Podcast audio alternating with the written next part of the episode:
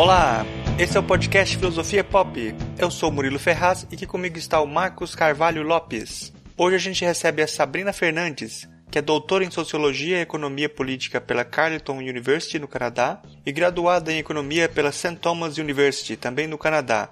Ela também é pesquisadora colaboradora plena da Universidade de Brasília e produz o canal do YouTube A Esquerda. Esse é o nosso episódio número 54 e hoje falamos sobre ecossocialismo. Esse é o nosso último episódio de 2017. Nós vamos fazer uma pausa do fim de ano e voltamos em 2018. Eu e o Marcos participamos do episódio 94 do podcast Indicação, falando sobre filmes para filosofar. A conversa ficou muito boa, vai lá no site Cinemação e ouça o episódio. Nesse episódio nós temos um trecho do livro Walden, de Henry David Thoreau, interpretado pela atriz Maria Elisa.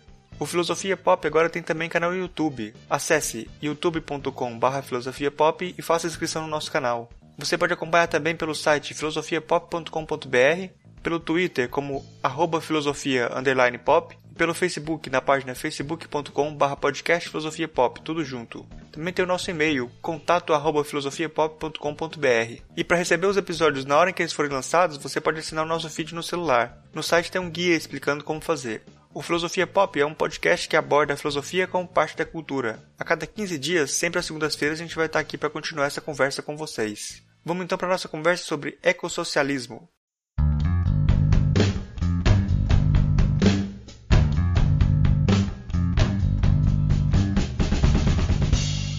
Gente recebe direto de Brasília a Sabrina Fernandes, que é doutora em Sociologia e Economia Política pela Carleton University do Canadá, é graduada em Economia pela St. Thomas University, também no Canadá, e é pesquisadora colaboradora plena da Universidade de Brasília. E também ela tem o canal do, do YouTube À Esquerda.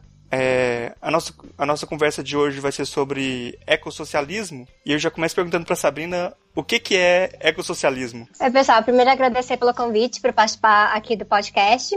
E eu adoro falar do tema de ecossocialismo, então estou bem feliz que esse é o nosso tema de hoje. Ah, o ecossocialismo ela é uma vertente do, do socialismo que considera que vários dos nossos desafios materiais ah, na sociedade são relacionados a questões ambientais também, em questões em como nós ah, dividimos os nossos valores na Terra, o que nós estamos escolhendo produzir, não produzir, como nós estamos extraindo coisas ambientais que hoje em dia é falado de recurso, mas no próprio ecossocialismo a gente contesta a visão de recurso, e ele é baseado na filosofia marxista, na verdade. Então, há, há uma linha teórica dentro do ecossocialismo que de autores marxistas que foram lá em Marx resgatar muitas questões da relação uh, de, do, de Marx uh, falando sobre a natureza, sobre metabolismo, né, uma relação metabólica, e a gente vai trabalhando isso, mas também com muita influência das ciências naturais, das ciências exatas, falando de física, falando de, do, dos ciclos naturais da Terra, falando também de, uh, do, dos ciclos geológicos. Então, hoje a gente considera que a gente está no antropoceno. Então, o ecossocialismo ele é uma filosofia e também uma posição política que coloca muito essa questão do antropoceno e como isso tem afetado as nossas posições, as formas de produção e as perspectivas políticas daqui para frente. É, oi, Sabrina. Eu, eu vou fazer uma pergunta. Acho que muitas das perguntas que a gente montou tem a ver com seus vídeos, que a gente vai ver nos vídeos e vai dialogando com, a, com aquilo que você fala.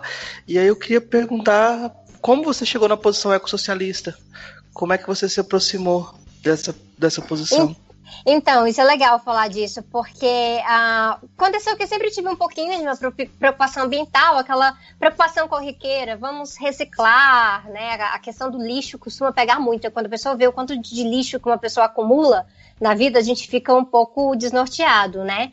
Ah, e outras coisas, como sempre gostei da, da, da pegada é, ecológica, direitos das, dos animais. Mas na verdade começou mesmo foi quando eu estava na graduação e eu comecei a me envolver com uma associação de estudantes que, uh, que uh, tratava de temas de meio ambiente e sociedade. E eu escrevi a minha monografia na época que lá eles chamam de tese de honra porque não é todo mundo que tem que escrever. Você tem que uh, entrar num programa específico para ter que escrever e quando eu fui escrever, eu resolvi escrever sobre a questão das hidrelétricas no Brasil. Estava tendo a mobilização contra as hidrelétricas de Geral e Santo Antônio, em Rondônia.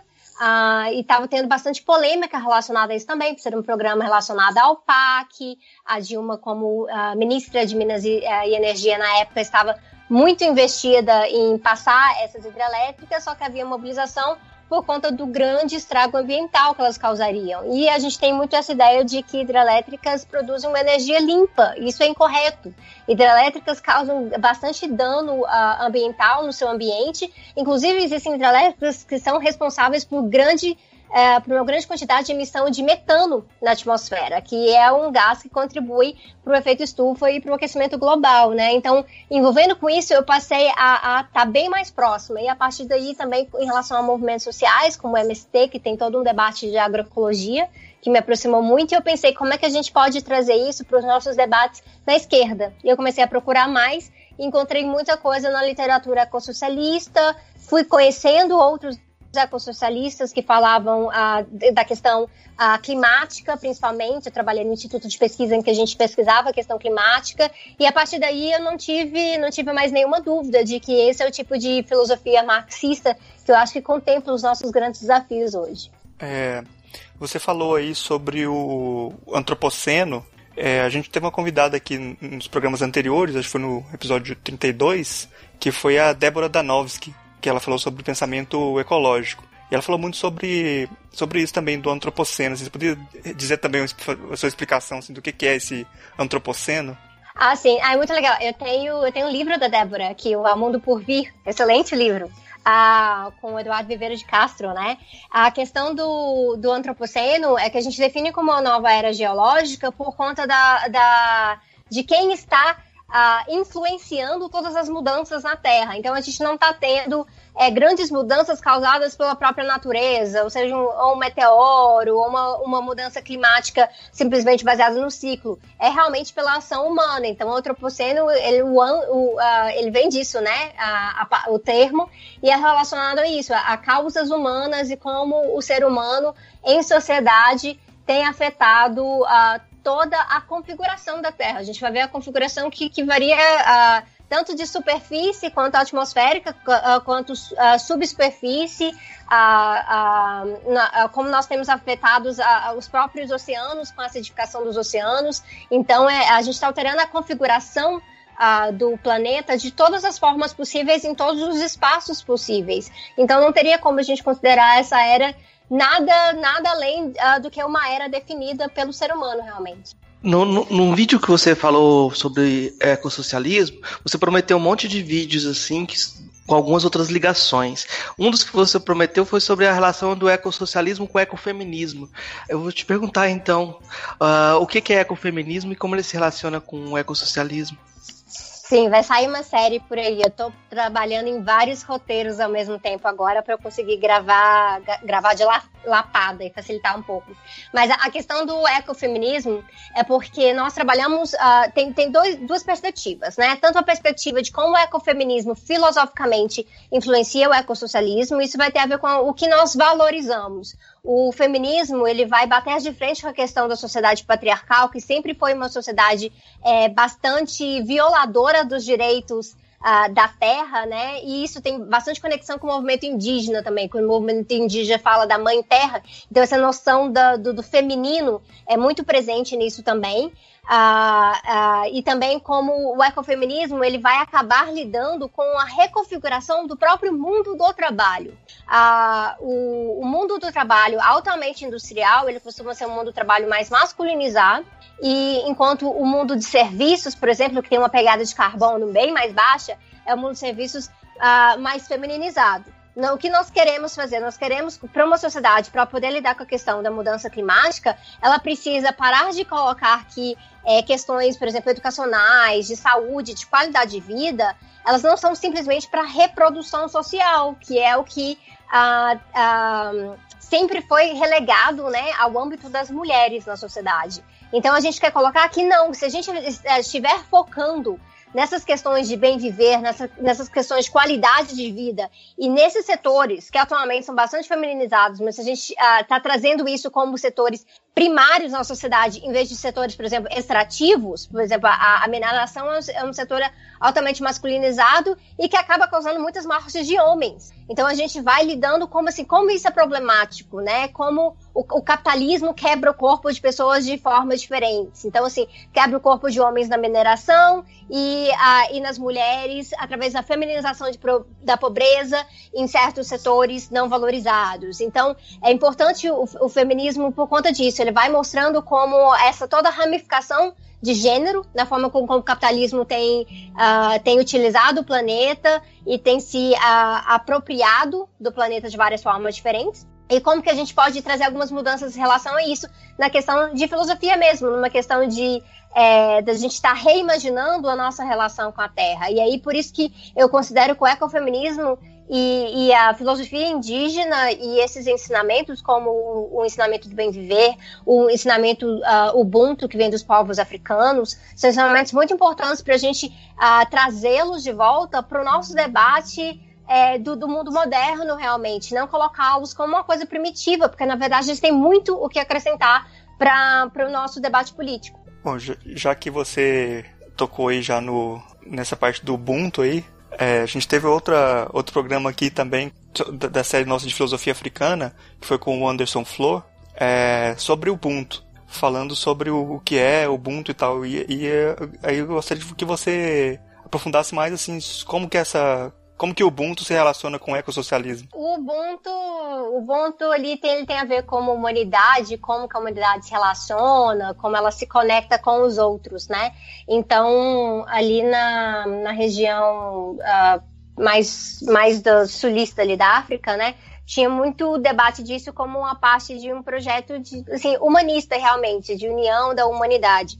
E a gente traz isso para o ecossocialismo, é, inspirado por muitos, muitos uh, filósofos negros e militantes negros também, é, para realmente colocar uma visão descolonial da nossa realidade, em vez de colocar esses valores ocidentais que são os, os valores que são uh, muitas vezes absorvidos pela própria esquerda, né, como se fossem valores de uma natureza humana. Eu acho isso muito, muito uh, estranho, né, quando a gente vai fazer certos debates na esquerda e há uma resistência Uh, e nós falamos, por exemplo, ah, nós temos que mudar a maneira como nós estamos utilizando o solo, porque o uso do solo hoje ele é um uso do solo que causa bastante degradação do solo e ele não permite uma melhor integração entre a sociedade e a natureza, ele causa uma urbanização extremamente uh, vertical, uh, extremamente nociva para a qualidade de vida e a relações de direito à cidade, a, a, todo o problema da agropecuária e tudo mais. A gente fala tudo isso e às vezes tem pessoas na esquerda que falam, não, mas assim, a gente vai só mudar quem está em controle desse modo de produção, colocar o proletariado para resolver isso, em vez de reconfigurar tudo isso. Então, uh, o Ubuntu, ele é uma, ele, é, ele traz uma política descolonial que vai questionar de onde que a gente está tirando esses parâmetros? De onde que a gente está tirando esses paradigmas? Eu mesma não sou tão, tão versada na questão do Ubuntu uh, relacionada à, política do movimento negro, mas eu tenho tentado aprender cada vez mais em relação a isso. Uh, o que eu faço é um paralelo com o Bem Viver, que ele tem sido muito utilizado na América Latina, especialmente é, como o ensinamento dos povos indígenas latino-americanos. A, a, a, Bolívia é um dos países parâmetros para trazer a questão do bem viver como a principal para a nossa forma de organizar a vida. Infelizmente, temos uh, bastante retrocessos relacionados a Evo Morales na Bolívia, que apesar do bem viver ter sido colocado como uma coisa a primária está tendo assim, muitos processos de mineração, extrativismo ali na Bolívia relacionados ao capitalismo que está indo contra isso. Mas nós queremos realmente falar disso porque nós tratamos no ecossocialismo, a gente não trata a revolução simplesmente como uma questão de é, vamos trocar quem está, quem, quem são os donos uh, dos meios de produção. Não é essa simples troca. Nós também vamos, vamos mexer com, uh, com filosofia de vida, com valores, com o, os nossos planos de como rea, reorganizar a sociedade radicalmente, para que ela realmente possa se adequar e a gente possa perpetuar a nossa vida na Terra, porque a forma que nós estamos aqui não é só insustentável em relação à mudança climática ou em relação à, à produção de comida e uso do solo, ou em relação às nossas cidades que estão cada vez mais poluídas, é insustentável em relação à, à permanência do ser humano na Terra. Então a gente tem que pensar isso. Temos predições aí de estimativas de, do, do, planeta, né, do, do crescimento uh, populacional do planeta. Como é que a gente vai lidar com isso? A gente tem que reorganizar, a gente tem que produzir menos e tem que favorecer um outro tipo de produção. E às vezes, quando você fala disso de uma forma baseada simplesmente em noções ortodoxas, isso não dialoga com as pessoas. Uh, é, não, não, vai fazer muito sentido porque não vai estar tá caminhando, né? Uh, caminhando em relação a gente perpetuar a vida na Terra. Então a gente tem que trazer esses outros ensinamentos uh, aqui, especialmente porque eles são vindos de pessoas que já viviam em harmonia com a Terra em muito tempo, Uh, e tentam manter essa harmonia apesar da, da influência uh, ocidental, a influência uh, do colonialismo, do imperialismo, que a gente vê que isso acontece todo dia, né? Um dos maiores problemas que a gente tem no Brasil hoje é o genocídio do povo indígena. E isso, infelizmente, é muito, muito pouco falado no, nos meios progressistas, a não ser quando há uma grande eh, crise de uma chacina ou algo assim. É, uma coisa que eu é para mim chama muita atenção é como se você defende uma perspectiva que é revolucionária e como isso cam caminha junto com uma perspectiva epistemológica que precisa ser também revolucionada, né? É, nesse sentido, muitas vezes você faz afirmações é, sobre mudanças de, de, de, de forma de vida é, e fala da descolonização necessária também. Eu queria que você comentasse um pouquinho sobre essa necessidade de mudar a chave epistemológica, porque isso é interessante né, na nossa perspectiva de filosofia no Brasil, né? Sim, é muito interessante, é porque tem muita coisa que a gente fala politicamente que vem de certos parâmetros que nós mesmos não questionamos, né? Uh, eu vejo muito isso quando falo da questão da carne, que é extremamente polêmico falar de carne uh, em relação aos meios progressistas, porque foi se naturalizado que nós comemos carne e que melhorar de vida é comer mais carne.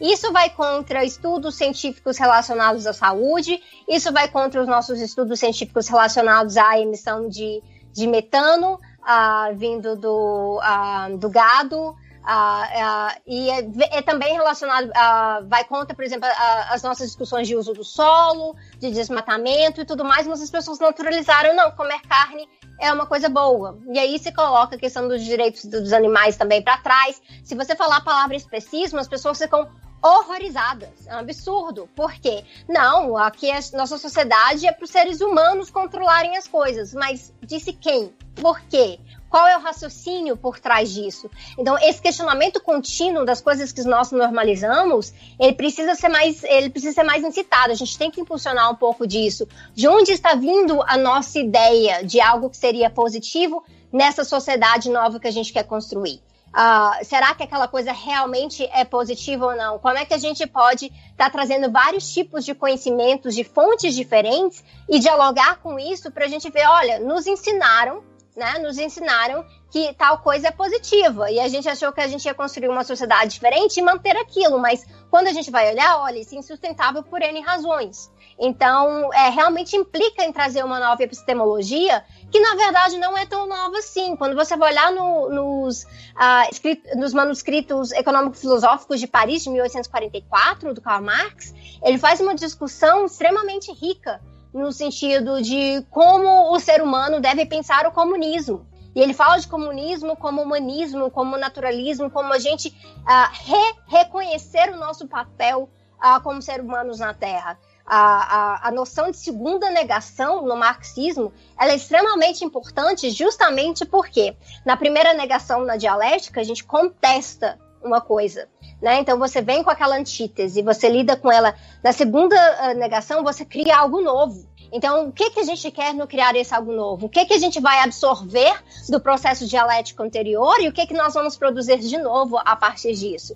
Então, eh, são discussões extremamente necessárias. O marxismo humanista que é uma linha do marxismo uh, que uh, tem essa preocupação mais filosófica e não só da análise econômica, ele trata bastante disso. Uh, infelizmente, há uma ideia de que existe o marxismo humanista e ele é contra o marxismo estruturalista, que seria o de alto zero e tudo mais, mas não é bem isso.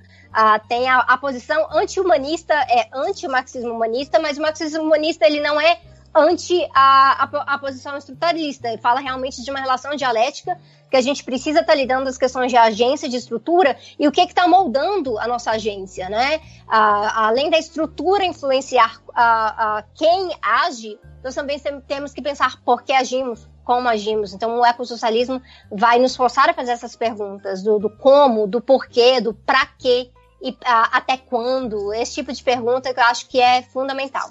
Aí você falou sobre o especismo aí, passando quando você falou sobre comer carne e tal. E eu gostaria que você falasse, explicasse um pouquinho o que é esse especismo e como que ele se articula com o ecossocialismo. Então, no próprio ecossocialismo, o debate do especismo ele é ainda bastante recente. Há vários debates no ecossocialismo que ainda estão tão sendo trazidos hoje em dia, né? Ah, é, especialmente a questão da carne, por um certo tempo não, não foi muito, muito bem falado. Direitos animais ah, se relacionavam muito a algumas linhas do, do movimento ambiental algumas linhas do, do, do, Deep Ecology, né, da ecologia profunda, tratavam muito disso. E o especismo, ele vai ter vertentes também. Vai ter aquele que se coloca que todas as espécies são absolutamente iguais, então o ser humano é, uh, tem o mesmo valor e papel tal que uma aranha. E o materialismo histórico não vai compreender dessa maneira, porque o materialismo histórico, dentro do marxismo, ele entende que o ser humano, ele é uma espécie realmente especial, de acordo com as suas capacidades, não somente uh, intelectuais, mas também capacidades de transformação do mundo material. A, a maneira como o ser humano trabalha Marx vai falar da abelha, né? A comparação do ser humano e a, e a abelha, né? A, a, maneira como a abelha trabalha ali nessa colmeia, mesmo com aquela hierarquia, com aquela divisão de trabalho, a função é diferente de como o ser humano faz, porque o ser humano ele, ele, vija, ele tem a visão de atingir outros objetivos além de simplesmente aquela transformação para a subsistência. O ser humano quer viver bem. As pessoas às vezes elas estão buscando, ah, se fala muito disso, né? No próprio capitalismo, a pessoa buscar riqueza porque ela quer felicidade. Essa busca da felicidade tem a ver com funções humanas, tem a ver não simplesmente com questões de dor e prazer. É muito mais complexo. Então, quando a gente traz o especismo é, como um debate dentro do ecossocialismo, a gente faz essas ressalvas. Mas se coloca que o problema é que ah, no antropoceno, e que é antropocêntrico, essa dominação exacerbada do ser humano sobre as outras espécies é bastante preocupante, porque nós não estamos cumprindo o papel nem de sermos tutores das outras espécies, né? Se somos superiores, uh, deveríamos ser tutores, mas não somos tutores, nós dominamos, nós extraímos, nós exploramos. E essa relação de exploração entre o ser humano e as outras espécies é bastante preocupante. E é assim que esse, esse debate vai, tem sido desenvolvido, está desenrolando, ainda passos um pouquinho mais devagar do que eu gostaria, mas está sendo desenvolvido dentro do ecossocialismo. Você falou antes do, do é, humanismo marxista, é interessante como essa ideia do, do, humanismo agora começa a ser até questionada quando você vai pensar no, nesse especismo, né? É, parece que vai ter um horizonte um pouco diferente. Mas vou perguntar sobre outra coisa.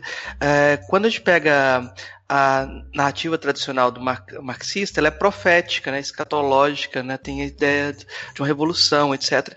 É, tem uma religiosidade no ecossocialismo diferente, uma religiosidade mais é, mística. Como é que é essa, essa ideia, como é que se lida com essa ideia de religiosidade no ecossocialismo? Eu vou responder essa pergunta, mas eu só abri um parêntese sobre a pergunta que você começou a fazer e não fez, porque eu achei ela excelente. E só para falar que essa questão uh, de debater o especismo e o problema do especismo e ainda ter a, visão do marxismo humanista é um debate que tem sido muito feito nos nossos congressos de marxismo humanista, uh, discussões uh, teóricas em relação a isso, e tem um pouquinho a ver com essa questão da tutela, né, do humanismo como, como uma forma de é, expressão humana, mas, mas em relação à tutela das outras espécies em vez de dominação.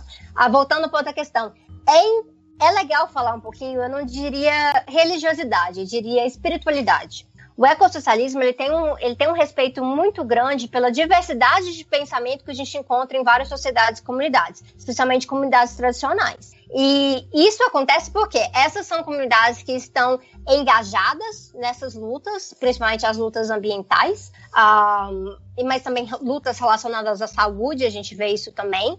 E são comunidades que uh, raramente são contempladas por visões mais ortodoxas na esquerda. Então, isso abre um diálogo muito grande entre, entre os ecossocialistas e essas comunidades e, e conectando para elas serem agentes ecossocialistas também. E isso faz a gente repensar como a gente trata certas coisas, né? Eu estive recentemente é, na COP23 lá em Bonn, na Alemanha, acompanhando uh, as negociações uh, em relação ao Acordo de Paris, né, sobre a mudança climática. E ali teve um tribunal uh, popular, que era o Tribunal Popular de Direitos da Natureza. E haviam vários, várias comunidades tradicionais e povos indígenas vindo ali para trazer seus testemunhos para um, um painel de juízes Uh, uh, sobre a influência do capitalismo como o capitalismo tem promovido grandes desastres ambientais e o que a gente chama de ecocídio né, que é uma relação não, não somente de é, genocídio, porque, porque isso vai afetar comunidades inteiras, mas ecocídio porque há ecossistemas inteiros sendo destruídos. Um dos maiores casos recentes que a gente tem no Brasil é o ecossistema do Rio Doce, foi um ecocídio ah, causado ah, pela Samarco, e até hoje a gente não teve um desenvolvimento ah, de justiça em relação a isso. Então, quando você vai falar com essas comunidades sobre isso, elas vão falar sobre coisas como o espírito do rio, o espírito da árvore, e o que, é que aquela árvore representa na, na, na comunidade dela. E nós, na nossa sociedade moderna, bastante ocidentalizada da maneira como a gente vê tudo como coisas, a gente parou de uh, enxergar valores não somente como uh, aquele valor de uso e o valor de troca simples, mas o que está por trás daquele valor de uso. E se aquele valor de uso uh, ele, ele uh, contribui para aquela comunidade de formas diferentes, né? Então, uh, eu, por exemplo, na, na minha, no meu histórico, eu não sou uma pessoa uh, extremamente, uh, assim, com, uh, muito focada na questão espiritual na minha vida, mas eu vou ter todo o maior respeito por essas comunidades e como essa, essa visão espiritual dela, delas da natureza é justamente algo que tem movido elas a proteger a natureza, a serem mais responsáveis, e isso tem um impacto bastante positivo. Eu acho que a gente precisa trazer essa integração. Uh, assim como uh, várias experiências que nós tivemos em relação à teologia da libertação no movimento, é, no movimento de trabalhadores no Brasil, isso foi muito, muito positivo, né? Porque traz questões de responsabilidade, de solidariedade, de cuidado com o próximo. Então, traz questões de valores. É importante que nessas lutas progressistas, nas lutas revolucionárias principalmente, a gente trate de, de onde estão vindo os nossos valores, nossos parâmetros, o que que a gente está ah, favorecendo em relação a outra coisa. E aí a questão da espiritualidade pode pegar para muitas pessoas, apesar de que no movimento ecossocialista é totalmente aberto para ateus de todos os tipos, não são pessoas que negam um deus monoteísta ou, uma, ou um conjunto de deuses, mas pessoas que totalmente se abstêm da espiritualidade. Mas essa harmonia, essa conexão entre essas comunidades diferentes, espirituais e não espirituais, eu acho que é importante para a gente estar tá construindo uma nova epistemologia uh, de como a gente enxerga a nossa relação com o planeta. É, eu acho que, falando sobre essa parte de espiritualidade que você tocou, hoje a gente pode pegar um exemplo de organização, como a organização religiosa hoje no Brasil, religiosa institucional principalmente, ela vai se opor muito a várias, várias coisas do que você está defendendo aí de, de ecossocialismo, né? De se colocar como uma, uma, coisa mais conservadora, mais reacionária, e ela se liga mais a essa parte mais religiosa, mais mística, assim. É, como é que, como é que a gente, como que é a construção disso, esse embate na sociedade, assim, como que como que a gente pode transformar isso na prática? Assim, o que, o, quais são as ações que você acha que, que devem ser tomadas hoje? O que, que a gente pode fazer para andar nessa direção? Qualquer filosofia, seja ela uma filosofia laica, uma filosofia religiosa, ela vai ter uh, tanto extremos quanto interpretações diferentes, né? Então, o que a gente encontra hoje em relação ao conservadorismo, ao fundamentalismo, é, vem também de várias interpretações específicas uh, religiosas. Então, se fala na, no, no, cristianismo especificamente, se coloca que é muito importante essa visão do ser humano como dominante. Dominante porque Deus fez a terra para os seres, seres humanos utilizarem da forma que bem quiserem. Então, a ideia de expoliação, ela fica sendo naturalizada como um direito divino né? Ao mesmo tempo, você vai ter uh, movimentos sociais que são bastante ligados ao cristianismo que vão pensar de forma diferente. Então, se é uma dádiva, a gente tem que cuidar, a gente tem que manter, a gente tem que ajudar a reproduzir. Então, assim, às vezes coisas muito pequenas na interpretação podem causar mudanças materiais gigantescas e uma grande discrepância entre esses grupos, né?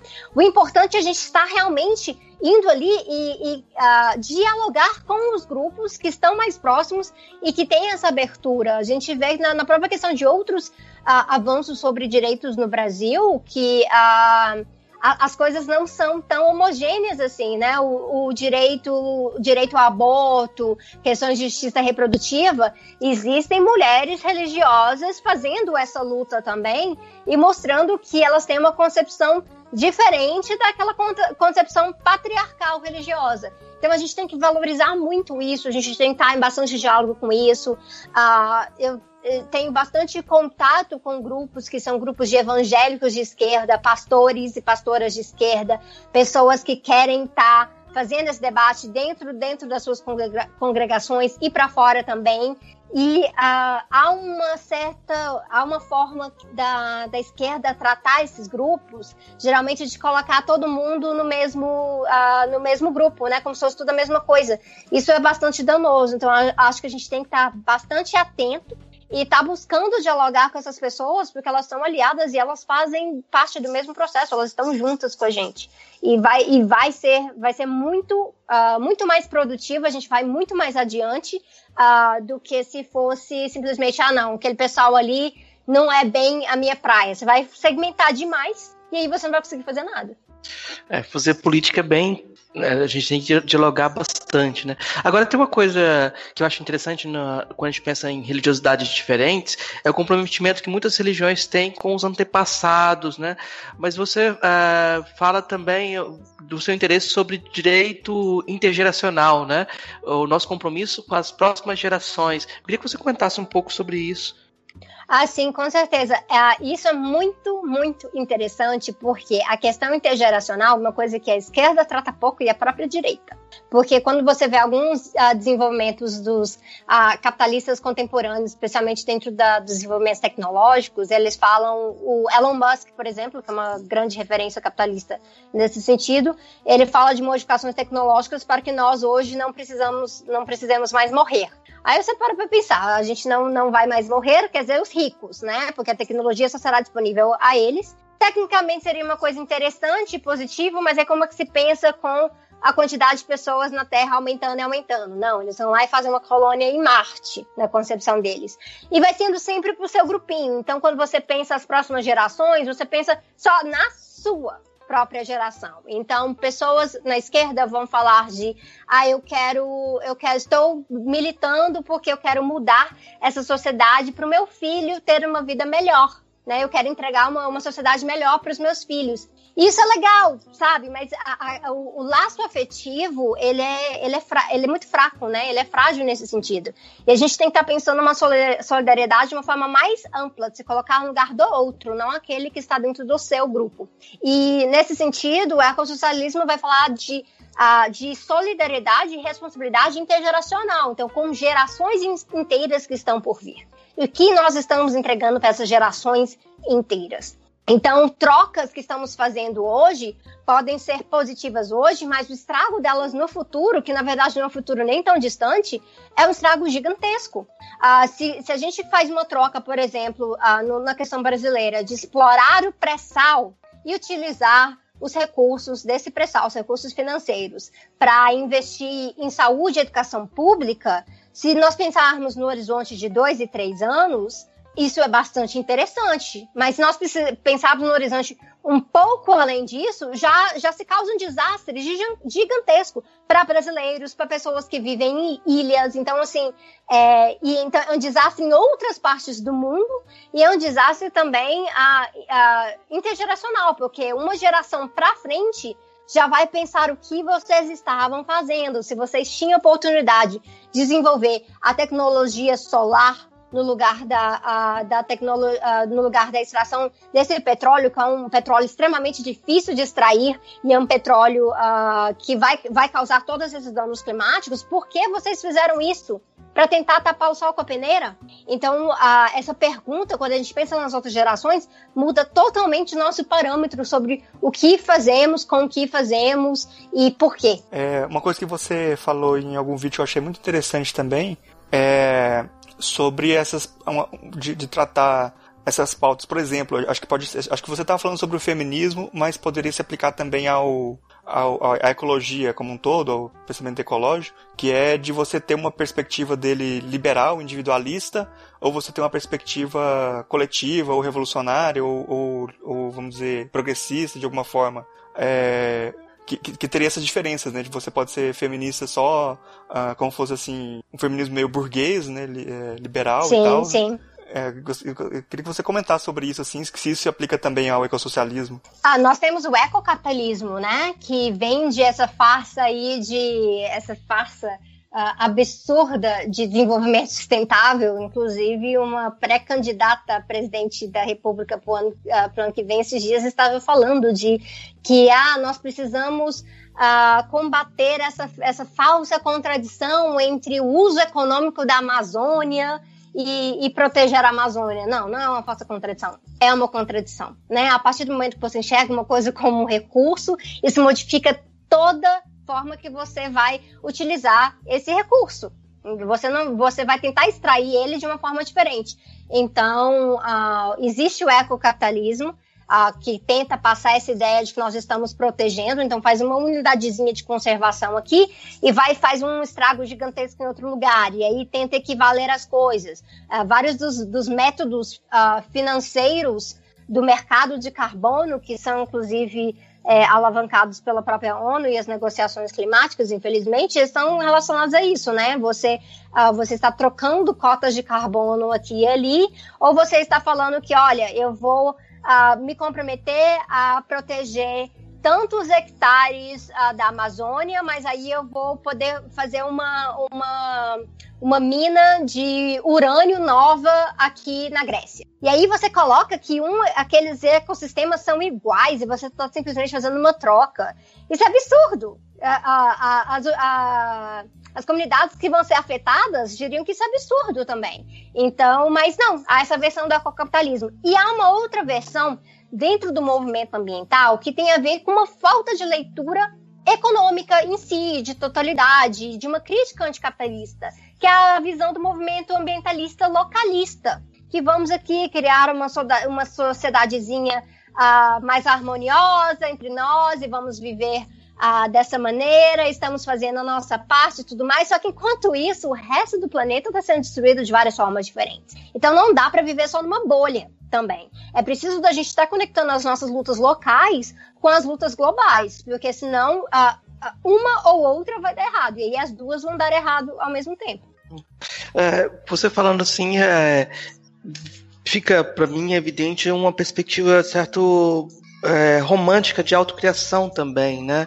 Como se tivesse que ter uma necessidade também de autenticidade, um, como se tivesse uma ética no modo de vida ecossocialista. Tem essa dimensão também? É, a questão da ética pega bastante, né? Porque a gente vai fazer certos argumentos uh, de. Argumentos simplesmente científicos, né? Então, quando a gente fala, fala da, da, redução do consumo de carne, a gente vê que é insustentável, fazendo as contas, insustentável. Então, se você tem que diminuir a quantidade uh, de gases do efeito estufa, você e você tem que mexer na, na questão do uso do solo para utilizar menos fertilizantes, menos agrotóxicos e produzir comida, uh, produzir alimentos de acordo com um método mais sustentável como o agroecológico, você vai ter que reduzir o consumo mundial de carne. Isso vai ter que ocorrer. Só que aí, quando a pessoa entra na discussão do é certo ou não comer carne, essa, essa do consumo reduzido, para eliminar o consumo de carne, você vai entrar em questões de discussão de responsabilidade né? Qual que é o nosso papel? Ah, se há algum direito ah, exterior a nós em relação a isso ou aquilo. Então a filosofia vai entrar nisso aí, né? E a, a ética vai fazer parte disso. Você falou, você falou na outra resposta sua sobre, você passou é, falou um pouco sobre as trocas de carbono, as políticas de troca de carbono que, que, que estava sendo discutida. E tem uma, tem uma outra coisa, um problema grande também, que é até a própria possibilidade, sim, possibilidade que não, que acho que não é explícita, mas de uma até exportação, quando você pensa entre países, né, de você exportar essa essa produção, digamos assim, de carbono, os países que têm mais poder econômico podem é, levar, podem não, levam, né, as, as, produ as produções que vão é, produzir mais carbono para países mais pobres e, e aí con conseguem é, fazer as suas as suas taxas lá de emissão baixarem exportando essa produção para outros lugares, né? Sim, Sim, com certeza. E assim, ontem eu estava no encontro debatendo a questão da crise hídrica no Distrito Federal, que é uma coisa bastante grave no momento. E esse encontro promovido pelo Movimento Nossa Brasília também trouxe bastantes permacultores. E tinha um permacultor que falou uma coisa que, é, quando a gente vai pensar, é muito óbvia, mas a gente não fala isso uh, suficientemente, né? Então, assim, quando você é pobre, você é muito pobre, você não tem como adaptar a sua vida de várias formas, então você estraga o ambiente ao seu redor e estraga ele muito. Aquele é o seu redor. E quando você é rico, você não estraga ele ao seu redor. Você vai ter, vai ter como se adaptar de várias formas. Você pode até colocar um painel de energia solar na sua casa e fazer um monte de coisa interessante. Só que através do seu grande consumo exacerbado industrial, você vai estragar coisas em outro lugar pobre. Então, onde há pobreza, você tem destruição de ecossistemas, tanto pelas pessoas por não terem como se adaptar ali, e também pelos outros países e os grandes consumistas e a, elite, né, os donos dos meios de produção, que também vão descarregar tudo para lá, vão descarregar tudo ali. Então, causa um dano, um dano duplo uh, nesse sentido. Então, aí se vê muito, né, a gente faz muito esse debate, o pessoal, nossa, mas a qualidade de vida na Europa é maravilhosa, e no Canadá e tudo é muito maravilhoso, olha lá como o capitalismo deu certo naqueles lugares. Eu falei, às custas de quem? Deu certo mesmo? Porque essa é a grande vantagem do capitalismo global, né? Ele faz isso. Ele coloca toda a externalidade para os outros, para o mundo colonizado. E ali você vai sentir o peso. Então, uh, o Brasil não é um país maravilhoso de se viver, Uh, não é só porque, como dizem, ah, a questão de corrupção, uh, aqui, aqui a gente não tem a industrialização diferente, né? o debate dos nacionais desenvolvimentistas uh, no momento é muito em relação a isso. A nossa industrialização é tardia, nós precisamos corrigir isso e tudo mais. Mas para se pensar, o Brasil ele é um país que foi colônia, ele foi uma colônia de extração e exploração, e ele continua sendo uma colônia de várias outras uh, formas. Não é só porque a gente está produzindo commodities primárias para exportar para outros países. Ah, e que se a gente industrializasse, se a gente fosse refinar o nosso próprio petróleo, isso resolveria. Não, continua sendo um lugar que, ah, pela grande desigualdade social, ele vai sofrer grandes danos. Até, por exemplo, em relação ao relaxamento e destruição de várias, ah, vários direitos trabalhistas. Que aí outros países vão poder trazer a produção deles para cá, se a gente se super industrializa de uma hora para outra, e nós vamos sendo empobrecidos, mais explorados e vamos viver cada vez pior. E os nossos ecossistemas também vão começar a, a ser cada vez mais destruídos nesse sentido, né? Então, assim, a, a resposta para melhorar não é, ah, vamos super industrializar o país de uma hora para outra. Nós temos que pensar que é, esses processos são todos relacionados. Os processos de avanço do capital são relacionados aos processos de destruição do, do meio ambiente. Por isso que o ecossocialismo ele não é um movimento ambiental em si, ele é um movimento conectado ao meio ambiente. Ele, ele reconhece que a sociedade humana ela não, não existe em uma bolha. Todo o material que é extraído para servir de material de matéria-prima, ele é material que é extraído de um ecossistema.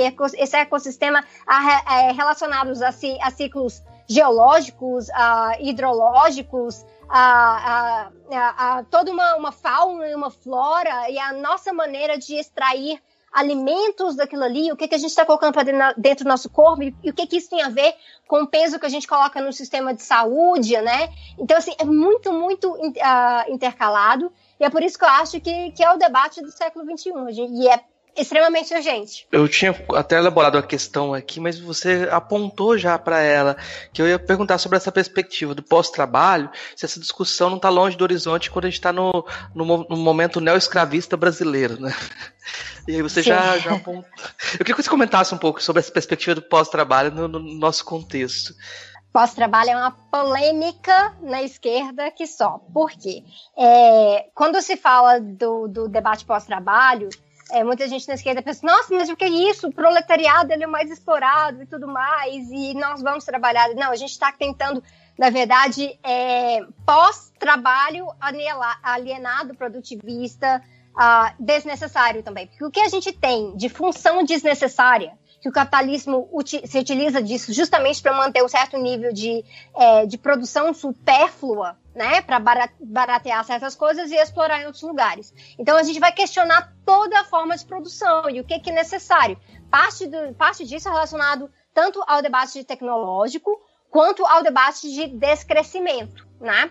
E há um certo pavor uh, dentro, dentro da esquerda se lidar com isso, porque a, a automação, por exemplo, é, a, automa, a semi-automação, ela é péssima para a classe trabalhadora porque ela é utilizada para substituir uma certa, uma certa porcentagem de trabalhadores, colocá-los no exército de reserva, e ali, se você, você vai manter, manter, manter uma oferta grande de trabalhadores, você vai poder é, regular o preço, uh, o preço do, do salário em relação a isso e tudo mais. Então, assim, é bastante vantajoso essa semi-automação. Uh, mas uma, uma automação que a gente é plena, né, que a gente chama de plena, essa automação plena ela levaria em conta o que, que é aquele trabalho insalubre, né? Aquele, é, aquele trabalho que é perigoso, aquele trabalho que ele é tão manual e ínfimo quando a gente poderia estar tá, uh, usando aquela capacidade do ser humano para produzir coisas de ser humano,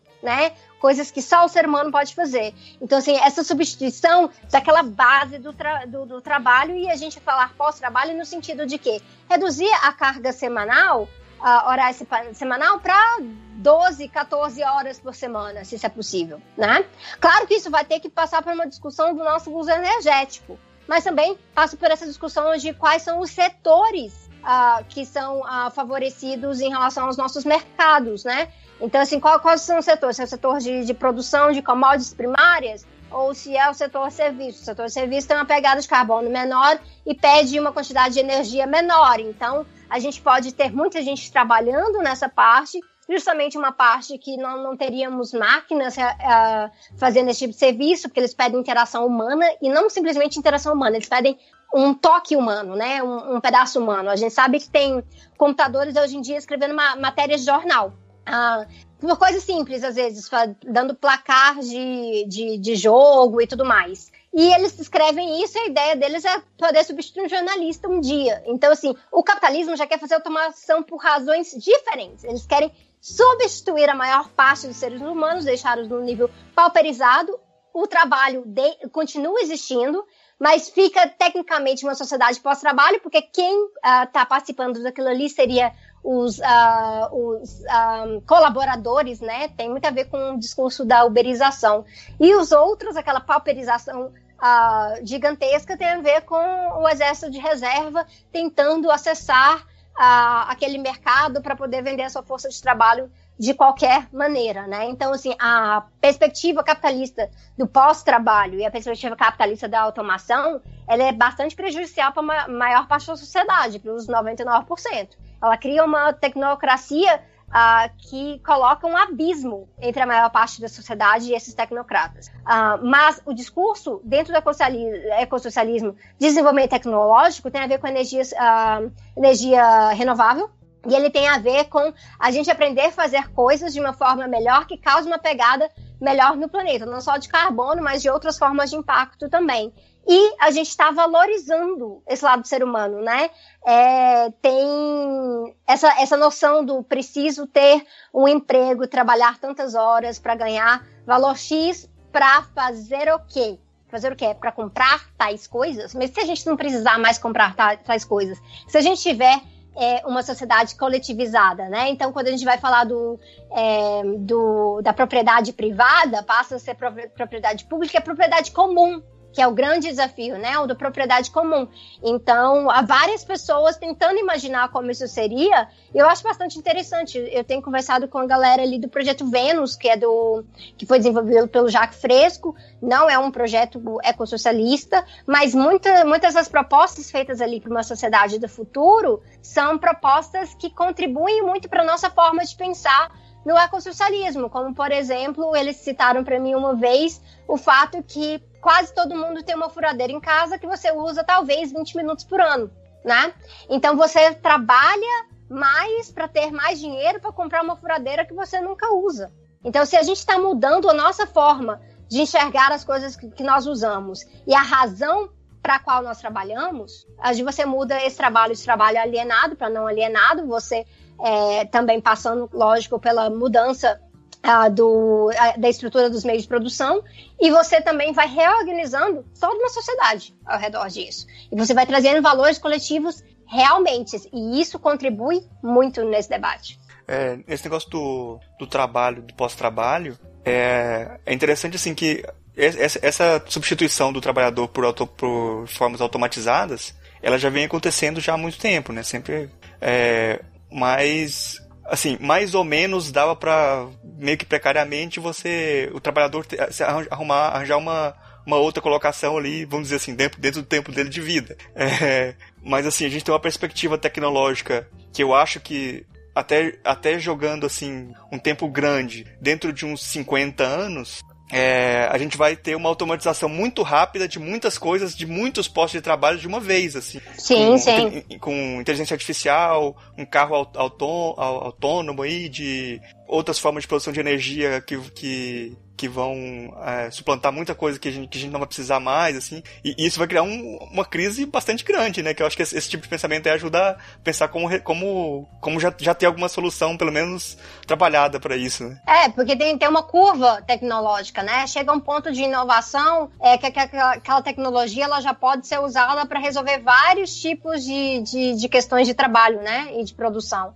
Então, se o capitalismo está trabalhando nessa direção, o que, que a gente vai fazer? A gente vai segurar a movimentação tecnológica para garantir que todo, todo mundo esteja trabalhando, e mais aí para produzir o que, o que já foi ditado que temos que produzir, temos só trabalhar 40 horas. Então, assim, é muito estranho a gente falar de redução, redução da jornada de trabalho e a gente não falar justamente pós-trabalho, de qualidade de vida, a gente fala de lazer. É uma coisa que o Henri Lefebvre, na, na crítica dele, é, a, a, crítica da, da, geografia crítica, né, que ele faz, mas também filosófica, ele fala, né, que a, nós somos regidos pelo relógio e essa dicotomia permanente entre a, tempo de trabalho e tempo de lazer, né, o tempo de lazer sendo o tempo do, de descanso.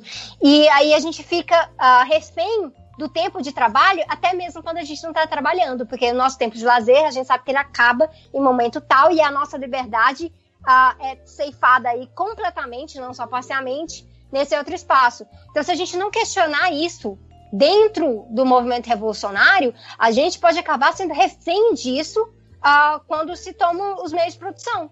Manter as coisas da, dessa mesma forma. E eu acho que isso é muito. É, isso é um desperdício revolucionário de certa forma. A gente fazer essa luta toda para levar as pessoas para realmente colocar um fim no capitalismo e aí manter as razões pelas quais a gente faz a, é, a, essas coisas da mesma forma, e a gente ficar refém do relógio da mesma forma que a gente é refém do relógio hoje. Né? Mudando simplesmente a questão da extração da mais-valia e, e, mudando a questão da, da exploração da força de trabalho, tem, a gente tem que ser muito ousado no aspecto revolucionário, não é pouco não. Então, para fazer valer todo esse esforço. É, eu vou perguntar como que o, o ecossocialismo está presente efetivamente no palco político brasileiro. Eu queria que você comentasse um pouco isso para a gente não vender gato por lebre, né?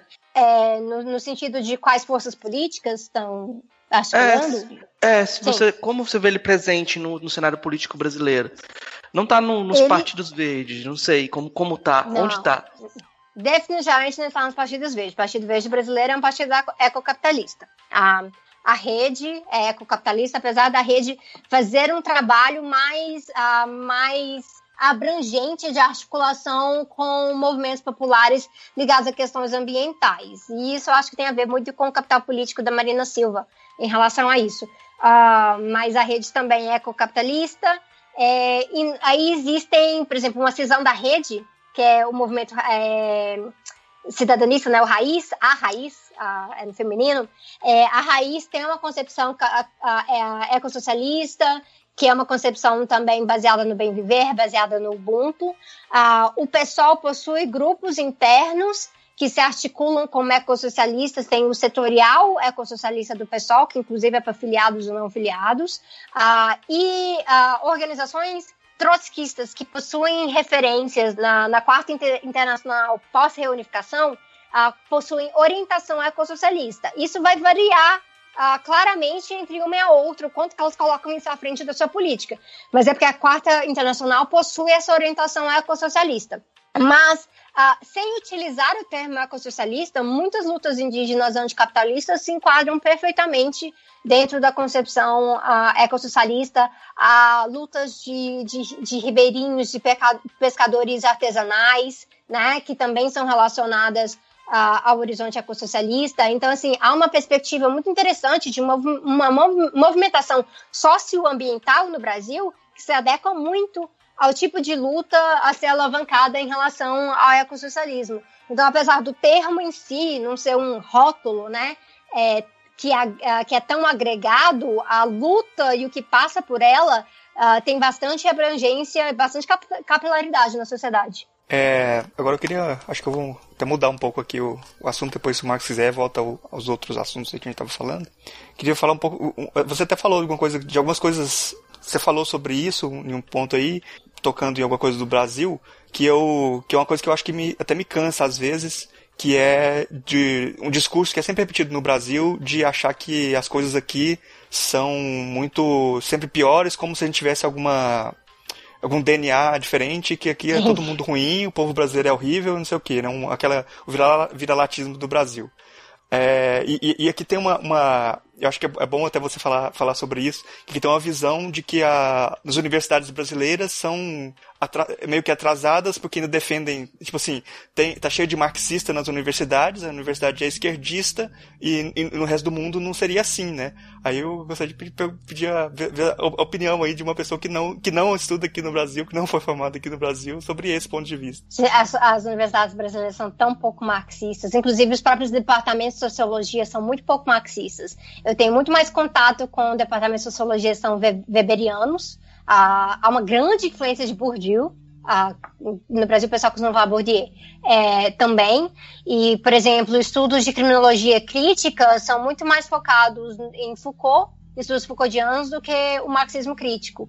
Então, na verdade, é uma falácia, né? A mesma, a mesma coisa que eles falam para falar que o sistema educacional brasileiro é freiriano. Nossa, é absurdo falar uma coisa dessa, né? Porque o que menos tem no nosso sistema educacional é pedagogia crítica.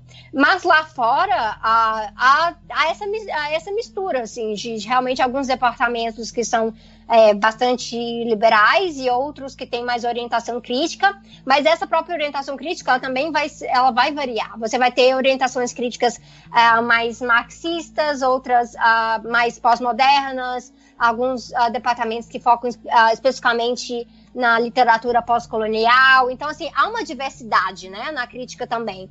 E o pessoal da teoria crítica, seguindo ali na, na escola de Frankfurt e tudo mais. O problema é que as pessoas no senso comum acham que tudo que é diferente, tudo que contesta algum aspecto do status quo é tudo coisa de marxista, de comunista, de socialista, sendo que há visões diferentes relacionadas a isso que não são simplesmente marxistas, né?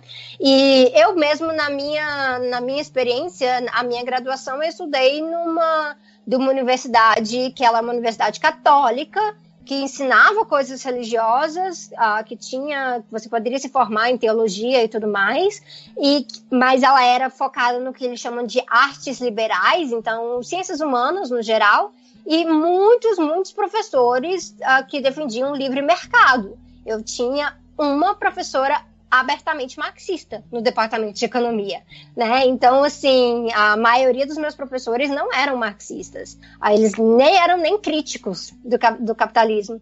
Então, é importante a gente não, não ficar falando que, ah, lá é maravilhoso, é porque lá eles, eles não têm essa influência predatória ideológica, né? Isso é, faz parte das, das mentiras que os conservadores contam, né? Realmente.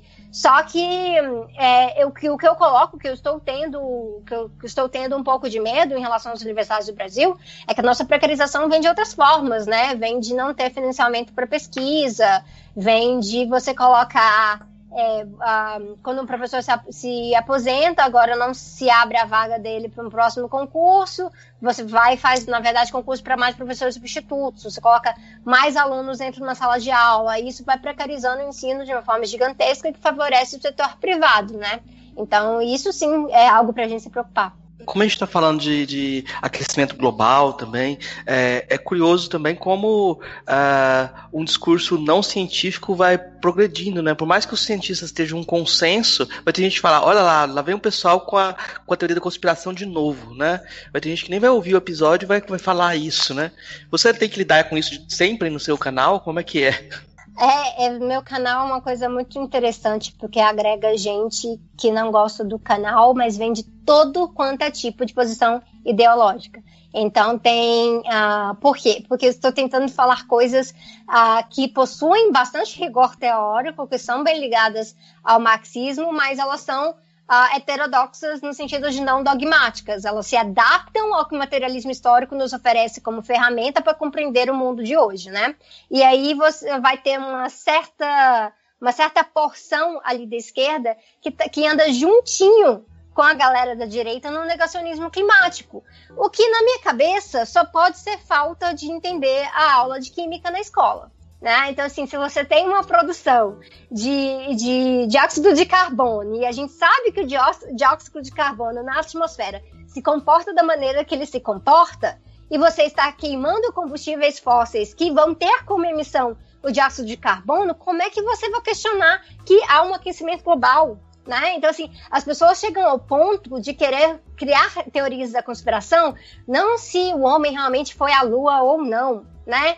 Mas assim, para contestar coisas que são ah, verdades ah, que você vê na sua frente, que você vê na movimentação, que você sabe da estrutura é, de átomos e de moléculas, né? Então, assim, é muito bizarro ver isso, mas acontece. E tem a ver com dogma. Então, existe dogma de direita que é relacionado é, não somente ao fato que o capitalismo uh, se beneficia desses processos uh, industriais autopoluentes de extração, mas também há um investimento muito pesado da indústria de combustível fóssil em estar comprando pesquisa, comprando pesquisador fajuto, uh, colocando como se ele fosse um grande bambambam bam, bam da coisa para eles falarem besteiras. E é interessante que aí aparece uma pessoa da direita lá no canal e fala: ah, mas não sei o que lá, você tem, mas fulano falou não sei o quê, que é um grande cientista, então não há é, consenso entre os cientistas sobre isso. Há consenso entre 97% dos cientistas. O, o, o, IPCC, que é um painel de pesquisadores que fazem a revisão do estado da arte, da literatura relacionada a isso, a, a, consegue encontrar várias pesquisas que comprovam isso. Aí ele vai pegar aquele um e falar: não, mas é tal, tal fulano falou tal coisa. Refutou. Aquele fulano refutou os 97%.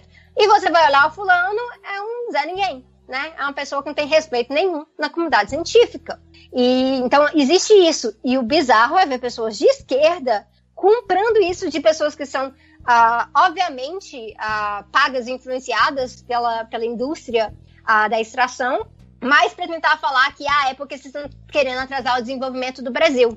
Né? Então, a, a gente tem que ter o direito de continuar estragando, porque a gente não usou esse direito da mesma maneira que os Estados Unidos utilizou. Isso é de um egoísmo gigantesco, né? falta de perspectiva intergeracional, mas também é, é uma visão etapista, meio ridículo. Né? A gente parece que tem que passar por todas as fases de uh, sujas de industrialização, sendo que a gente já está uh, vivenciando o que a gente chama de quarta revolução industrial.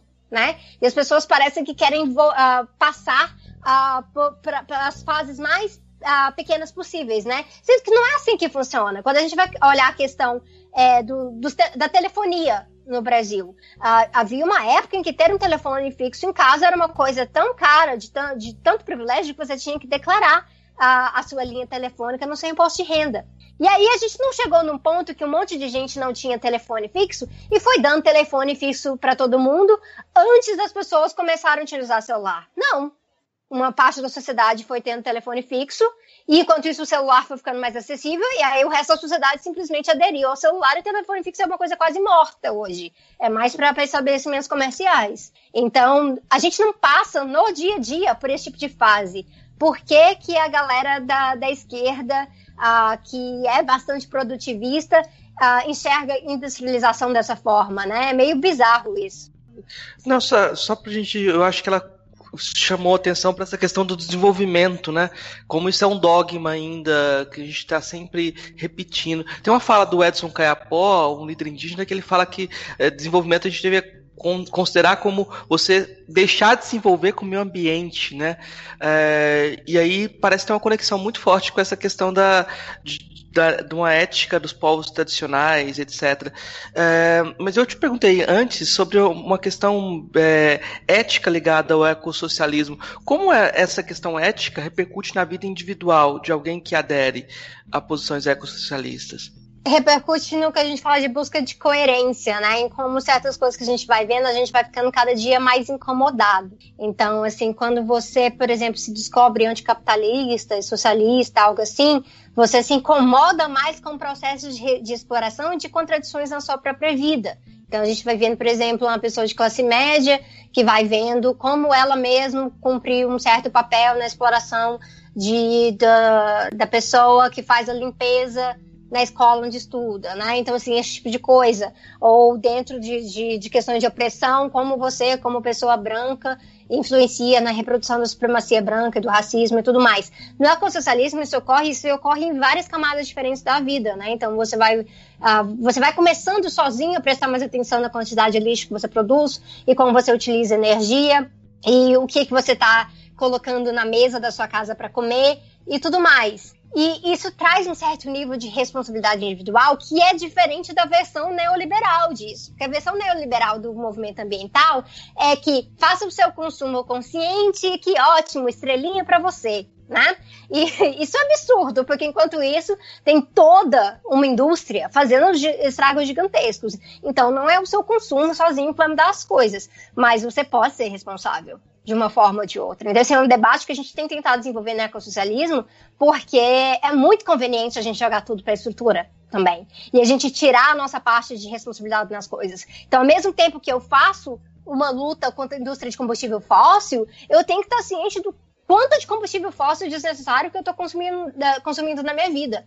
E de que formas que eu estou perpetuando isso na minha vida também. Então, assim, é uma busca por coerência, porque quanto mais pessoas buscando coerência e fazendo a luta estrutural, Uh, mais rápido você vai provocando mudanças. Então, há uma tendência, por exemplo, de muitas pessoas ecossocialistas aderirem a, a, a uma mudança a, alimentar e virarem ovo-lacto vegetarianas e depois vegetarianas e aderirem a um estilo de vida vegano. Então, assim, isso é uma coisa que está acontecendo, não é uma regra, não é mandatório. Né? O que a gente entende é que a redução do consumo da carne vai ter que ocorrer por simplesmente fazer as contas em relação a isso, né? Mas como você relaciona essa redução do consumo da carne na sua vida e se ela leva a uma eliminação completa, isso tem a ver com a sua perspectiva dentro disso, né? Então, quais são seus valores e o que que te incomoda em relação a, a se, se ver contraditório ou se ver incoerente, mesmo sabendo que você reciclou hoje não significa que está tudo maravilhoso. A totalidade ainda é uma totalidade de alta exploração uh, do, do planeta. É, mas assim, você falando dessa perspectiva, mas parece que, assim, pelo menos pelo que eu que, é, do, do, meu ponto de vista, assim, parece que isso também gera uma, acaba gerando uma, uma angústia pessoal muito, muito grande também, assim, de porque é, você acaba por exemplo, ah, você vai mudar suas relações de, de consumir alimentos, mas aí você começa a perceber que as suas roupas, os, os, os eletrodomésticos, o, os eletrônicos, tipo, tudo que você consome na sociedade, tudo de alguma forma tem impacto é, tanto no tanto ambiental, tanto quanto na sociedade mesmo, de trabalho escravo, todo esse tipo de coisa. Então assim, é, existe uma saída de, de, coerência mesmo, assim, como é que como você elimina tudo isso da, da, da sua vida? Assim, é possível? É, é, é praticável?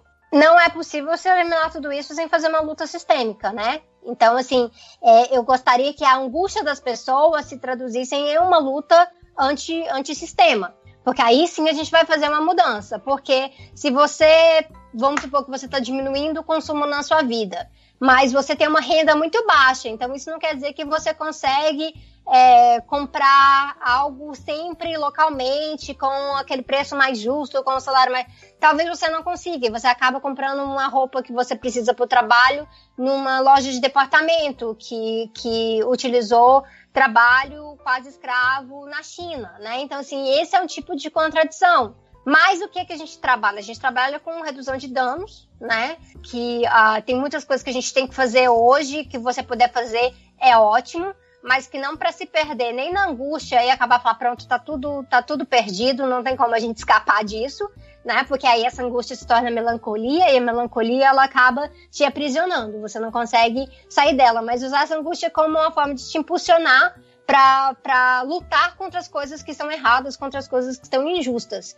E aí sim há muito potencial. Então, tentar fazer o, o que você acha certo a maior parte do tempo, e mas uh, sem perder o horizonte que é, precisa ser uma luta coletiva, precisa ser sistêmica e exige organização, porque não é fácil, eles são muito organizados. Você mais é. alguma pergunta, Max? Não, acho que já, tá, já, já fez um percurso enorme aqui, né? Já exploramos bastante a Sabrina. tipo, tem um monte de assunto. É tem um monte de assuntos que a gente poderia tocar que foi, são temas que estão mais ligados a, a, ao feminismo, temas que são, que são muito é, punjantes, assim. Porque não dá pra gente falar tudo num, num, encontro só, né? Numa conversa só, né? Num, num, acaba ah, a gente faz uma rodada dois aí, tem problema não. Um dia desses a gente faz um, uma segunda parte. Ah, ótimo. Claro. Eu já, já tô, tô aprendendo bastante. É, é, bom que a, que a, que a Sabrina, por, ser, por ter canal do YouTube, ela consegue é, falar, falar de muita coisa em pouco tempo, assim, né? A gente passou em coisa, várias coisas que até passou mais do que a, do que a gente tinha na pauta aqui em pouco tempo. É, ah, que bom. Eu vou. A gente tá fazendo aqui umas três perguntas que a gente faz para todos os, os convidados. Que depois, que depois, quando a gente tiver várias respostas, a gente vai fazer um, tipo, um compiladozinho, não sabendo direito como vai montar, mas vai juntar elas, né? As, mesmas, as respostas para as mesmas perguntas. É, a primeira pergunta é: o que é filosofia? Filosofia, para mim, é uma forma de você explorar conhecimento e o significado do conhecimento. Então, você não tomar nada como simplesmente natural e estar tá sempre explorando Uh, no sentido positivo, né, é, se aprofundando mais sobre algo. E tem muito a ver, para mim, com questões ontológicas, de existência, de por que somos como somos e por que fazemos o que fazemos. Eu acho que isso é essencial para a gente tocar qualquer tipo de política. É, a segunda é: qual a filósofa ou filósofo que mais te impressionou daqueles que você conheceu pessoalmente? Então, pessoalmente, uma pessoa que ah, que para mim assim foi muito importante ah, recentemente porque eu faço estudos da esquerda. Foi Vladimir Safatli que eu tive a oportunidade de assistir algumas palestras dele ao vivo e eu acho que muita coisa que ele fala mesmo ele sendo uma pessoa que, que trabalha com uma filosofia que nas suas próprias nos seus próprios artigos específicos pode ser até bastante erudito ele, ele dialoga muito com questões da realidade. Eu acho que isso é é, importantíssimo e papel de qualquer pensador. Se ele pretende a, ter algum tipo de impacto, ele tem que saber dialogar com a realidade, ele tem que estar sempre atento. Eu acho que o Safato faz isso muito bem. Tá tudo aqui dentro da goianidade aqui. é, é, a terceira pergunta é qual a filósofa ou filósofo favorito? ou favorita? Né? Isso é muito difícil. Eu vou, eu vou falar Marx, né, como filósofo da praxis, que eu acho que toda filosofia tem que ser uma filosofia da praxis. Ela tem que ter um contato entre teoria e prática. Ela tem que estar comprometida não somente a interpretar o mundo, mas também transformá-lo. E aí a gente vai poder pode se falar de várias outras pessoas uh, que foram foram impactadas por esse tipo de filosofia de praxis e como elas se como elas influenciam o nosso pensamento hoje. Uma outra pessoa que eu colocaria, uma pessoa que está viva ainda, é, seria a, Angela Davis, que é marxista, que estudou Hegel, então compreende a, a filosofia marxista bem a fundo na, nas formas como, como Marx uh, uh, adaptou e modificou e também rejeitou aspectos da filosofia hegeliana, mas também por ter trazido uh, aspectos muito interessantes de como de uma luta total, porque a Angela Davis ela fala de interse interseccionalidade, então ela fala de gênero, raça, classe, ela fala de questões LGBT, ela fala, ela fala de direitos animais, ela fala de abolicionismo penal, ela é vegana. Então, assim, é muito interessante ver uma filósofa marxista uh, uh, sendo abrangente na totalidade das várias contradições da nossa realidade. É muito, muito interessante. Então eu colocaria Marx influenciando a Angela Davis aí. Bom, é, acho que a gente vai, vai passar a parte de indicações. Sabrina, você tem alguma, algum material aí para indicar para os nossos ouvintes? Sobre ecossocialismo? Pode ser sobre, assim, qualquer coisa de interessante que você acha que pode interessar, de livros, ou mesmo que não seja livros, que seja é, música ou vídeo, qualquer coisa que você acha interessante. É melhor que seja relacionado, mas não, precisa, não necessariamente precisa ser. Tá, eu colocaria é, o próprio livro, já que a gente tá falando de ecossocialismo, o próprio livro da Débora Danowski com o Eduardo Viveiro de Castro, O Amundo por Vir, Uh, interessantíssimo, eu não vou dar spoilers, uh, mas uh, eu acredito que talvez ela tenha feito, ah, já feito alguma propaganda dele, mas é um livro muito bom, então eu recomendo ele.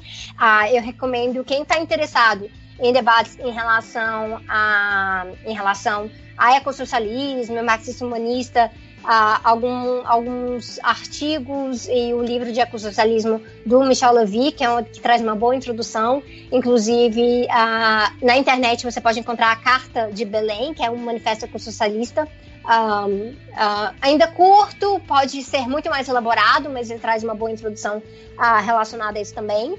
O livro da Angela Davis, de Gênero, Raça e Classe, que é um livro, na verdade, da década de 70, que só chegou no Brasil recentemente em tradução, mas a, a tradução está ótima e é muito importante para a gente estar tá trazendo uh, essas questões que são abrangentes. Uh, um livro que eu gostaria que estivesse traduzido em português, mas não está, mas quem, uh, quem puder ler em inglês é o livro do This Changes Everything, da Naomi Klein que faz uma análise anticapitalista do impacto do capitalismo uh, nas questões uh, dos, dos, ecossistemas da Terra. Então, ele é muito bom, ele é grossão, ele faz uma análise uh, muito boa no, na perspectiva anticapitalista. Ele não chega a ser ecossocialista, mas ele traz bastante, bastante conteúdo para o debate. É, Marcos, você trouxe alguma indicação? Eu vou indicar um canal no YouTube chamado A Esquerda. Mas é, eu vou indicar um texto do Serge Latouche. É, tem livros dele sobre a perspectiva, mas eu vou indicar um texto chamado A África pode contribuir pra, para resolver a crise do Ocidente. É um artigo curto que vai, acho que vai é, convergir. E um texto de uma autora que eu que eu conheci há pouco tempo que eu acho que é interessante, que trabalha com pensamento ecológico, que é a Nancy Mangabeira Unger. Ela acho que é irmã do Mangabeira Unger e, e foi, foi, foi revolucionária durante a época da ditadura, mas ela tem um trabalho eh, sobre ecologia muito interessante. É um livro dela que chama Da Fosa Nascente, sobre o Rio São Francisco, que eu achei que era não conhecia, eu acho que vai, vai interessar para as pessoas que querem aproximar da perspectiva filosófica das questões ecológicas. E tem um livro acho que chama também Pensa, é, acho que chama Pensar Ecológico, Pensamento Ecológico, depois eu coloco o título certinho. Mas são essas indicações. É, bom, vou fazer que primeiro eu vou é, quero parabenizar a Sabrina pelo, pelo canal, assim, pela coragem de fazer um canal como ela faz, assim, de, de esquerda, é, aqui no, em português aqui no Brasil, que hoje o, o, é, é, muito difícil de fazer porque os haters que tem aí são, são bem pesados aí, né? E pelo rigor também do canal, que sempre eu vejo os vídeos lá, você tem, tem sempre citações assim dos autores e tal, bem embasado. É, é muito parabéns aí, Sabrina, pelo seu canal, que é muito, muito ah, bom muito mesmo. obrigada, gente. Tô tentando, obrigada. e fazer uma. fazer aqui umas autoindicações aqui que a gente já falou no, no programa aqui, mas para o pessoal ouvir aí a, o episódio 15 de Filosofia Africana sobre o Ubuntu, o 32 sobre pensamento ecológico com a Débora Danowski e o 50 que a gente gravou agora há pouco tempo sobre filosofia indígena tupi-guarani. Queria, agora a gente tá chegando aqui no final. Ah, tem mais uma coisa. Diga. Mais uma coisa só. A Sabrina, parece que tem um, um, evento sobre água que vai acontecer em Brasília no ano que vem. queria que você falasse um pouco de, de evento que você pode indicar também, de movimentação que seja interessante para o pessoal participar, mais prática. Ah, então, a questão da água. Ah, ano que vem, em março, as corporações que privatizam água, elas estão se reunindo no Fórum Mundial da Água aqui em Brasília. Né? Então, assim, e vão se reunir com organizações do governo, ah, intergovernamentais, organizações da sociedade civil, e vão falar de proteção da água, mas na verdade o interesse, na verdade, é, é privatizar. E isso é muito comum nessas organizações. A gente já fez, a, a, o Instituto de Pesquisa que eu trabalhava fazia a, muitos desses perfis corporativos da Veolha, da DDF Suez, e é absurda a influência que eles têm e como eles uh, compram debates inteiros. Então, sabendo disso, toda vez que é esse fórum, há um fórum alternativo. Uh, esse fórum alternativo é o Fórum Alternativo Mundial da Água, que vai ocorrer ao mesmo tempo, vai, vai ser um, um pouco depois, chega a intercalar com os últimos dias do Fórum Social Mundial, que vai ser em Salvador, e os primeiros dias aqui, mas acontece mesmo um pouco depois, e ele vai estar tá fazendo uma contraposição, então, uh, defendendo a água como um bem comum, um bem a ser preservado, um direito, uma coisa que não deve ser comodificada. Então, está uh, tendo essa movimentação com várias organizações da sociedade civil, movimentos sociais, sindicatos, intelectuais, trabalhando na organização desse fórum alternativo. E uh, mesmo assim, o Fórum Alternativo é só um aspecto. A, a, luta ao redor da água está acontecendo já há muito tempo. O Distrito Federal faltando água da forma como está é por conta de um grave, é, uma grave política de má gestão de, de recursos hídricos realmente, porque a maior parte dos recursos hídricos vão para o agronegócio. Nós temos um governo aqui no Centro Federal que passa por cima de nascentes para poder favorecer a especulação imobiliária, né? Então você vê que a luta anticapitalista e a luta ambiental e a luta básica por direitos humanos, no sentido do direito à água, ela tá coladinha, né? Então tá tendo assembleias populares da água, que inclusive amanhã vai ter uma, é, em uma com uma comunidade indígena aqui no Distrito Federal, em, uh, em Sobradinho. Então, assim, é muito, muito interessante ver que essas, esses eventos estão ocorrendo. Quem puder colar no Fama, que vai ser em Brasília em março, ótimo, mas também tem o Fórum Social Mundial é, em março em Salvador, que também é um outro excelente evento para a gente estar tá debatendo essas coisas. É, bom, a gente está chegando no final do programa. Eu queria agradecer muito a presença da Sabrina aqui, foi muito esclarecedor, foi muito, muito boa as, as, as explicações aí. Eu acho que você fala muito bem, com muita propriedade sobre tudo que você é, falou aí. É, obrigada, obrigada. É, e queria abrir um espaço aqui para você fazer suas considerações finais, divulgar você, alguma coisa que você quiser divulgar. Fique à vontade, o espaço é seu. Ah, muito legal. Primeiro agradecer, né, Murilo e Marcos, eu achei fantástica a conversa. É tão bom poder falar de ecossocialismo, não é sempre que eu tenho a oportunidade, ainda é uma pauta ah, marginal, ah, tanto no meio acadêmico acadêmico quanto, quanto nos meios de, de militância política. Então, estou assim, muito, muito feliz que esse foi o tema escolhido para nossa conversa hoje. Uh, eu acho que é muito importante a gente estar tá, uh, batendo na tecla. Eu gostei de ver uh, de, de, que tem vários podcasts de vocês que tratam da, da, dessa questão indígena, questão ambiental. Então, para a gente trazer isso para os debates é, do dia a dia, para os debates normalizados ah, para não ser uma coisa de outro mundo quando a gente falar dessas coisas, né? Então eu, eu, eu fico muito feliz com isso e eu também fico muito feliz de ver que esses meios de debates nossos, seja podcast, seja canal de YouTube, eles estão alcançando as pessoas, eles estão moldando a forma como a gente ah, trata certos temas. Isso é muito positivo de uma perspectiva de politização, para a gente fugir do senso comum e a gente estabelecer novas formas de pensar uh, sobre as coisas que não sejam totalmente moldadas pelo status quo. Então, assim, vocês estão de parabéns também. Bom, bom obrigado aí pelos, pela parabenização. É, é, muito obrigado aí pela sua presença. Foi muito legal o papo aí, gostei demais. Espero que você volte aí pra gente falar de outros assuntos. Eu gostei muito aí do, da nossa conversa. Só chamar. tá certo. Obrigado. Tchau, pessoal. Trecho do livro Walden, de Henry David Thoreau. Não só a maioria dos luxos e muitos dos confortos da vida não são indispensáveis, como são francos obstáculos à elevação da humanidade. Quanto a luxos e confortos, os mais sábios sempre levaram uma vida mais simples e frugal do que os pobres. Os filósofos antigos, chineses, hindus, persas e gregos, formavam uma classe jamais igualada em ausência de riquezas exteriores e abundância de riquezas interiores. Não sabemos muito sobre eles. Aliás, surpreende que nós saibamos tanto sobre eles. O mesmo vale para os reformadores e benfeitores mais modernos de suas raças. Ninguém pode ser um observador imparcial ou sábio da vida humana, a não ser da perspectiva de que nós deveríamos chamar de pobreza voluntária.